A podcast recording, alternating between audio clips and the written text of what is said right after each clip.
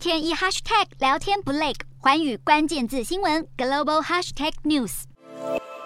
美国二零二四年总统大选提前白热化，继前总统川普决定重辟战袍后，前国务卿庞佩奥也透露角逐大位的意愿。这也意味着庞佩奥与他的前老板川普可能会在共和党党内提名上一较高下。庞佩奥接受《泰晤士报》专访时表示，他已经准备好争取党内总统提名，挑战白宫大位。还透露，妻子苏珊将是他此次竞选中最亲密的顾问。据了解，庞佩奥可能会在十一月美国国会其中选举后做出参选的最后决定。庞佩奥在川普任内先后出掌中央情报局和国务院，卸任后持续针对美国国内政策以及国际外交情势发表意见。庞佩奥在国务卿任内对中国当局态度强硬，卸任后则积极促进美台交流。今年三月间访台时，甚至主张美国应该外交承认台湾。至于川普决定再战二零二四美国总统大位，有消息传出，他最快可能会在九月宣布参选。他的前助手们甚至已经开始筹组影子政府，目的就是要让他在二零二四年当选后可以迅速接轨。目前已经回归的成员包括前白宫顾问康威、前内政部长伯恩哈德等人。而庞佩奥曾表示，川普如果拿下党内提名，不仅会给予支持，也乐意再度为川川普效劳。